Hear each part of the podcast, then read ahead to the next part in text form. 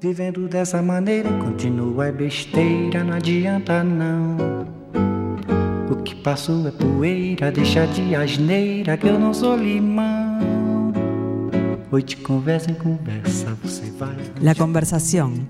Hoy conduce José Miguel Ona India. Hoy palavra em palavra, você está querendo é nos separar. Buenos días, ¿cómo están? Bueno, en una semana de gran importancia para el cine porque se está celebrando en este momento el Festival de Cannes, donde la cinematografía iberoamericana está teniendo una gran presencia. Estoy leyendo en este momento una nota del crítico argentino Diego Valle, que tiene un sitio que pueden visitar, otrocines.com, donde hace una relación de una película chilena que, está, que se presentó en, una de las secciones más importantes que tiene el Festival de Cannes, que se llama Una cierta mirada, un certain regard, eh, que se trata de Los colonos, ópera prima del chileno Felipe Galvez. O sea que vamos a tener seguramente, eh, allá están nuestras eh, representantes de la Cinemateca Uruguaya y seguramente traerán buenas películas para que podamos, presentadas en el festival para que podamos ver en Montevideo y en Uruguay.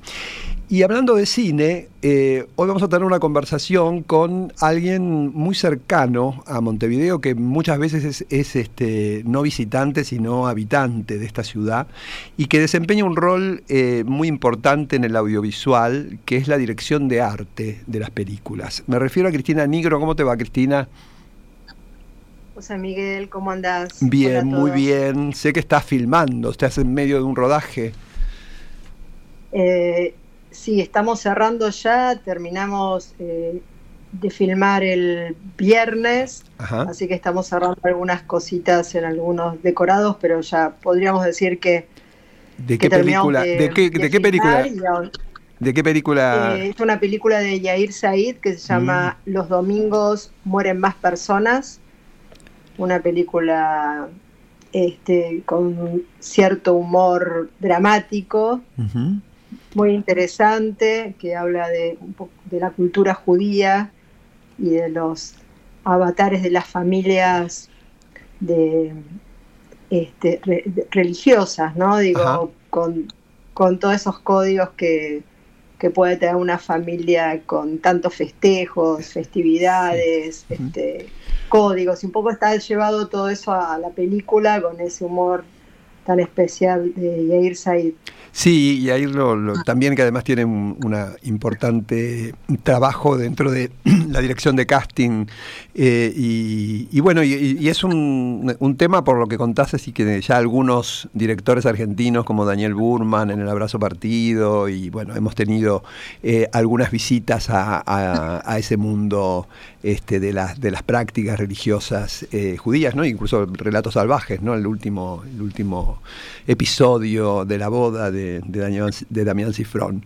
A mí me gustaría, Cristina, que le explicaras a la audiencia, que le contaras, porque el rol que vos desempeñás en el cine es un rol fundamental, pero a veces eh, eh, para el público que no, que no tiene versación eh, específica sobre cine, no es fácil de, comprender o, de advertir. Mm, ¿Qué es la dirección de arte en, una, en un audiovisual, en una película, ya sea para cualquiera de los, de los formatos que hoy este, el público ve. Sí, te escucho y es verdad, porque la gente me pregunta y cuando digo que soy escenógrafa se confunde con oceanógrafa o cualquier otra cosa que, tiene, que, es muy difícil poder eh, traducir la escenografía, que en realidad uno es escenógrafo y, lo, y la dirección de arte está instalada más en el lenguaje de cine y la escenografía más instalada en el lenguaje del teatro pero en realidad es em, eh, la escenografía y la dirección de arte es, el manejo plástico del espacio y de la escena para que jueguen los personajes, o sea, los actores. ¿no? Es poder traducir en el espacio el mundo que el personaje, a dónde el personaje habita. Em, bueno, yo siempre digo que la dirección de arte es eh, el estímulo de un montón de componentes, ¿no? Es como una alquimia que se va dando a través del color, de, lo, de elegir el espacio, de poder tener ese ojo clínico cinematográfico, decir, bueno, este espacio sirve porque está contando cosas y no todos los espacios tienen esa habilidad, ¿no? De, cuando uno va a, buscar un espacio que es ir a, ver las locaciones, que eso se hace en la preproducción de una película, uno ya está amasando ese mundo a través de la elección de los espacios para cada situación, cada personaje. Bueno, y ahí ya uno empieza a hilvanar un poco la historia, ¿no? Claro. En combinación con el director, ¿no? O sea, traducirla eh, la, lo que tiene el director en la cabeza a nivel... una, una, especie de, psicoanálisis estético del director. Totalmente. Yo mira, cuando doy clases, que yo además soy docente, digo que el director de arte es una especie de psicólogo y hace mucho diván con el, con el director, porque tiene que traducir, no es trabajar este, individualmente a ver lo que va a quedar más lindo en la película, sino justamente puse la palabra traducir porque es traducir eso, ¿no?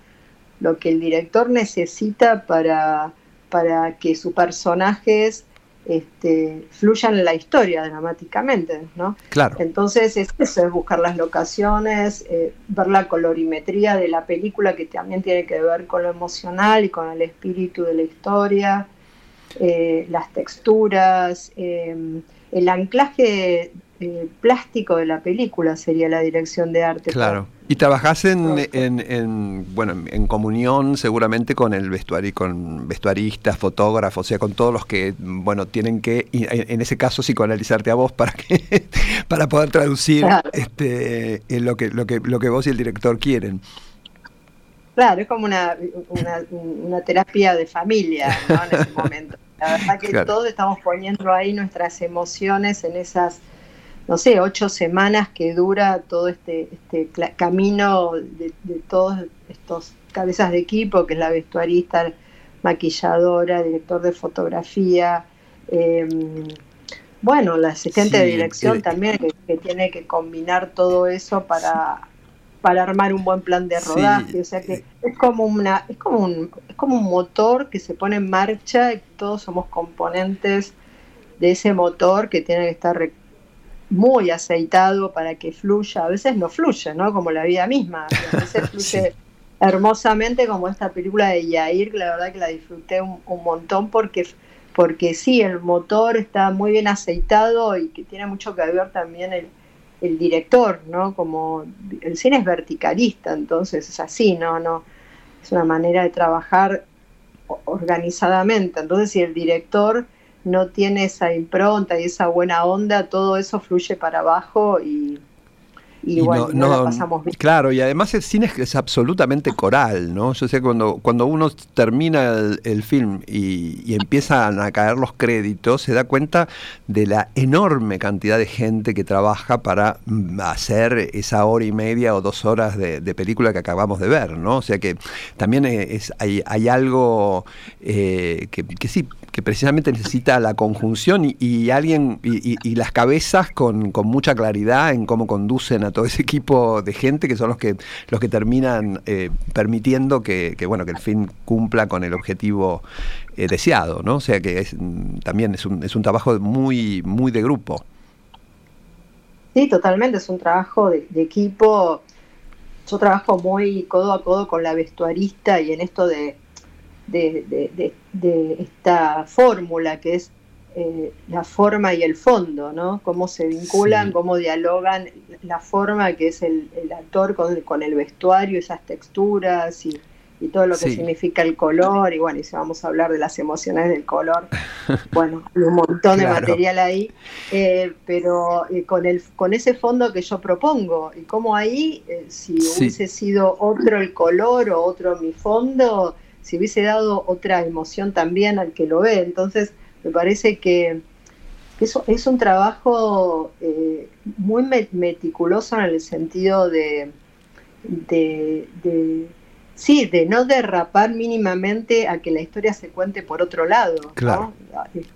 y vos eh, trabajaste en... Sí, no, no, continúa.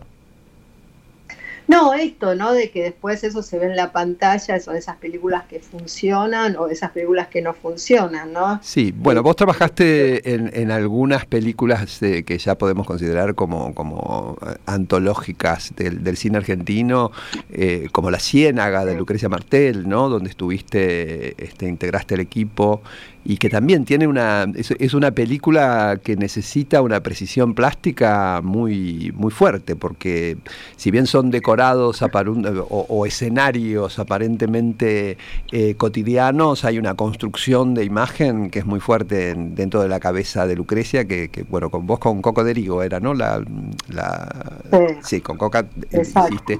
Y después tenés una sí no, que, que ya que, que, hablamos de la ciénaga, digo, todo esto que dije anteriormente se sintetiza en esta película, en la ciénaga, donde hay un montón de componentes y acá agrego el sonido. Sí, sí, sí, la banda sonora es extraordinaria.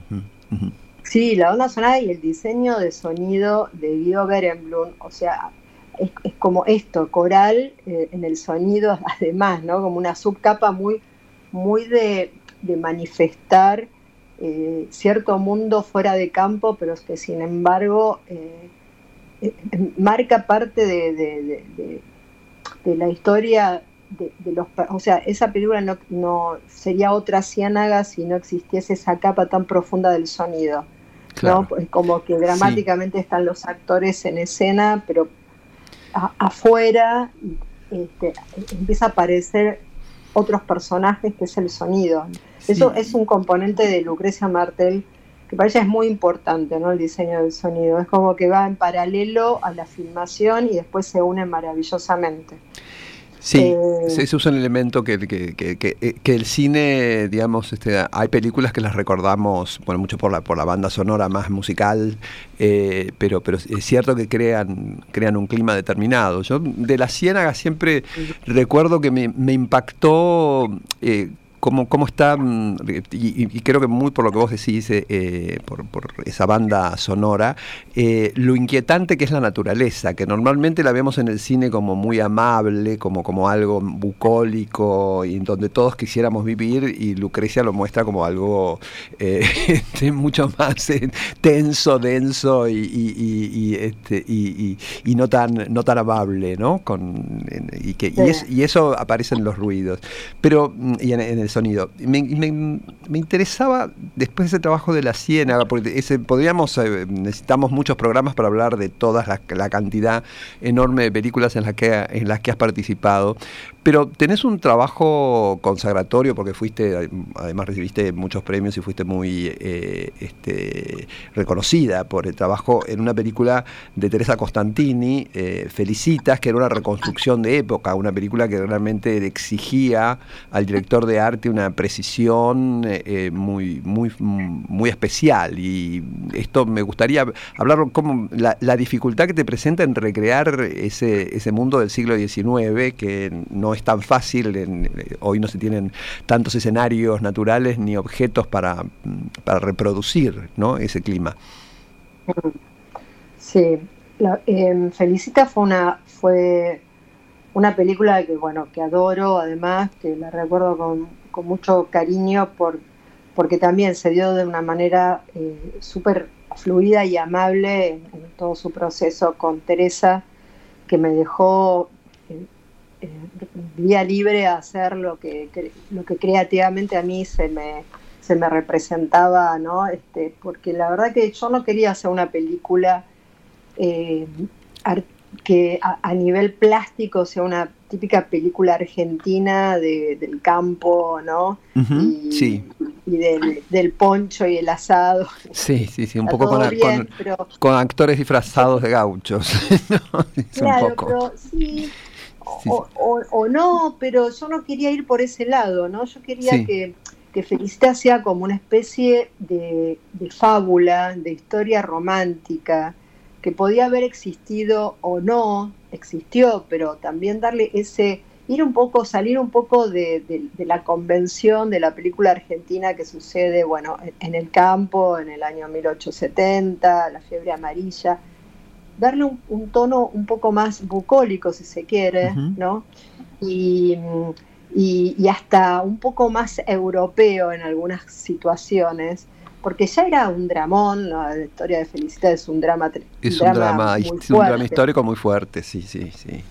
Claro, entonces me parecía que poner eh, en, la película o, que, se, que se me imponga por historia eh, ese trazado ¿no? de, una película de, época argentina. Entonces me abrí un poco el, eh, la mirada ¿no? Este, y, empecé a trabajar más plásticamente. ¿No? Este, hasta te diría que en algunos puntos le di un toque como victoriano también a ciertos este, escenarios del lugar Sí. Y bueno, Beatriz de Benedetto, que hizo el vestuario, un poco acompañó, un poco no, acompañó. Este, Muchísimo, sí, es muy gran, gran figura del, cine también, Beatriz. Sí. una, una, este, vestuarista impresionante, que, que, bueno, que entre las dos eh, pudimos eh, armar ese mundo, ¿no? Eh, recrear ese mundo de esta belleza ante el drama de la historia. Eh, sí, es una película realmente que recuerda las grandes películas históricas este, del cine europeo, como vos dijiste, ¿no? O sea, tiene, tiene algo que remite mucho a las películas de Ivory o si nos remontamos un poco más atrás a las de Visconti, es ese cuidado donde realmente hay toda una atmósfera que surge gracias a la recreación de este, plástica y estética de ese momento, del momento histórico. Exacto, bueno, un poco mi, eh, mi referencia en ese momento fue La Edad de la Inocencia de Martín Scorsese, por la, sí, lo minucioso de la imagen en el momento de recorrerla, casi como un regodeo del director ante eh, eso, pero que no era que no es un regodeo gratuito, sino que también eh, cuenta ese escenario y, por dónde pasaban los personajes, por qué los personajes estaban ubicados ahí, ¿no? Emocionalmente, por, qué, hasta eh, respondían a ciertas eh, cuestiones vinculares, por qué, a dónde estaban parados, ¿no? Este, qué los rodeaba. Bueno, esa es justamente la dirección de arte, ¿no? Claro. Buscar que todo eso conforme eh, un, que la película sea coherente, ¿no? decir, el personaje eh, transitó esto eh, o, viene de, dónde viene y otra vez, bueno, volvemos a, lo psicológico y el emocional y demás, ¿no? Claro. Es como no dejar nada librado al azar, ¿no? Que ese personaje si agarra un elemento, ese elemento tenga esa nobleza de, que está ahí porque, porque tiene que estar ahí porque siempre estuvo ahí. ¿no? Sí. Ni siquiera lo puse yo, ¿no? Lograr eso.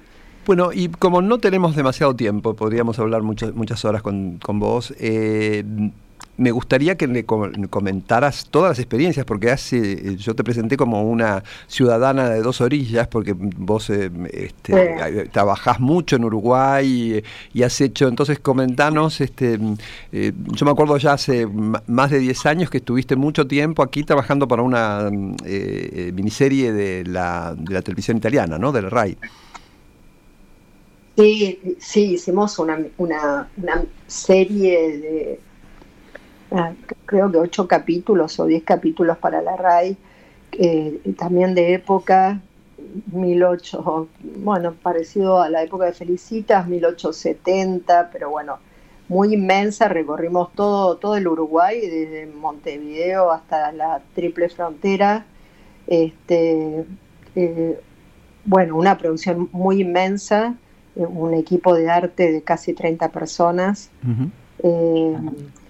en ese momento, bueno, sí, hace más de 10 años, casi 12, eh, no estaba tan desarrollada la industria cinematográfica en Uruguay, así que creo que me llevé a toda la gente que en ese momento trabajaba en arte en, Montevideo, realizadores, eh, bueno, también, porque había, eh, había armados de decorados en simultáneo.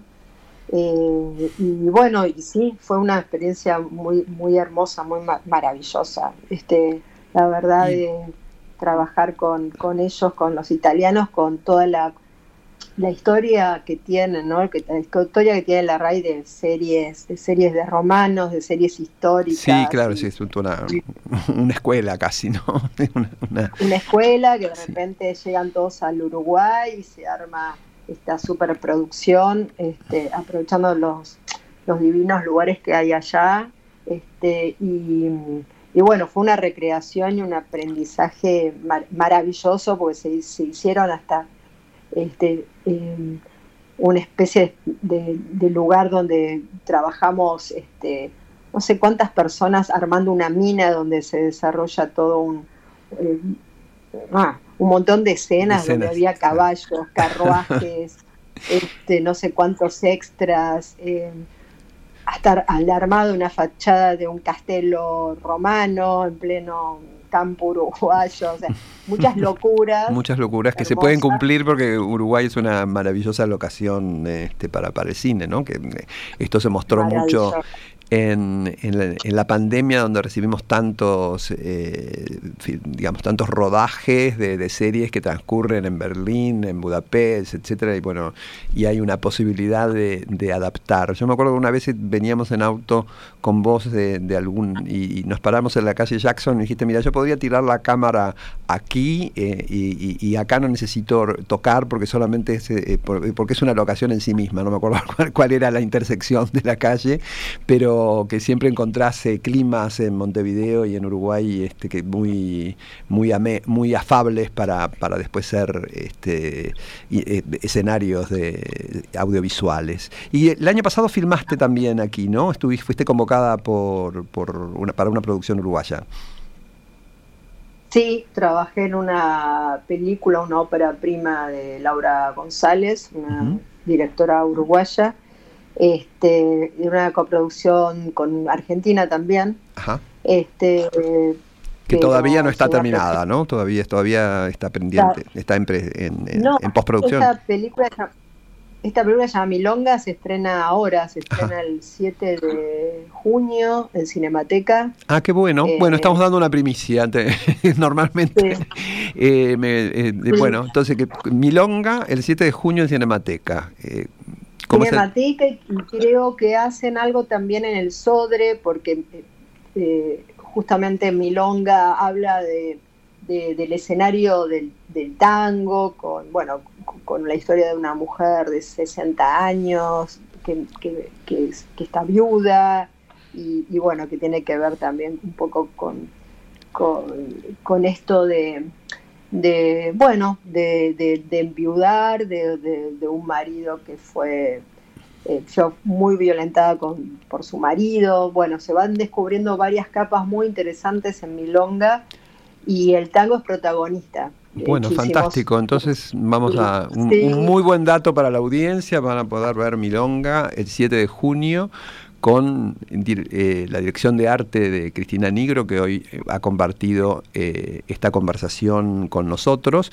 Y brevemente, antes de, despedirnos, estás por, pasar al rol de directora, ¿no? Te estás haciendo tu, propia película, estás, estás, en no sé si en preproducción o en qué etapa, pero estás con un proyecto para, para lanzarte a la dirección.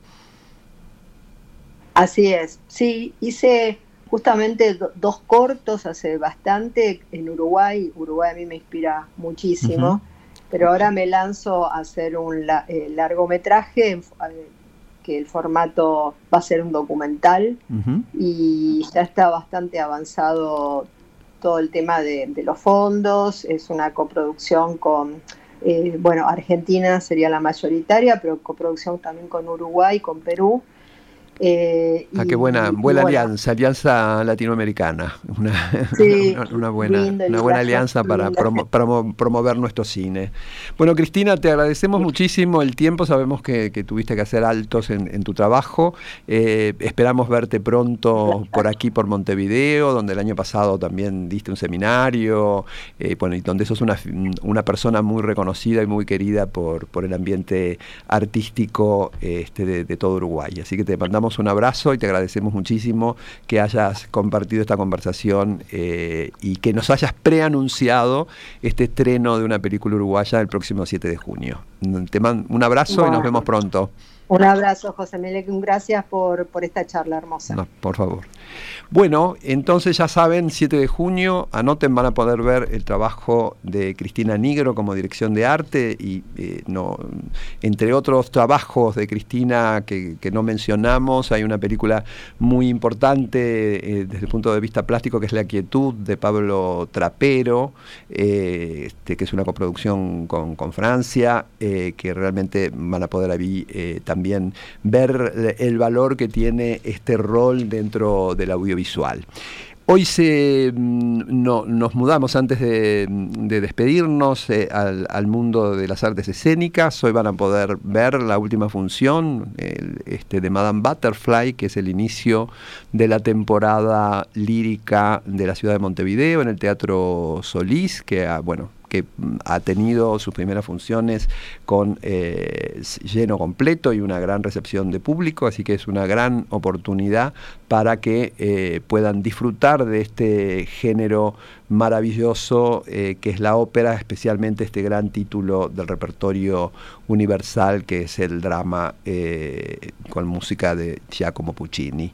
Así que nos despedimos, el jueves vamos a hablar de teatro y vamos eh, bueno, a continuar estos diálogos con figuras eh, de todo el mundo que se acercan a conversar con nosotros. Que tengan una muy buena semana, aprovechen la programación cinematográfica, es excelente, hay eh, se está dando una retrospectiva de Michelangelo Antonioni en, la Cinemateca que es imperdible. Así que eh, anótenlo, vean los, estrenos y si tienen tiempo para ver cine de colección, pueden ver en pantalla grande este maestro de la cinematografía. Nos encontramos el jueves. Hasta luego. Vivendo dessa maneira, continua besteira, não adianta O que passou é poeira, deixa de asneira que eu não sou limão. De conversa em conversa, você vai arranjando meio de brigar. De palavra em palavra, você está querendo é nos separar. Parece até que o destino.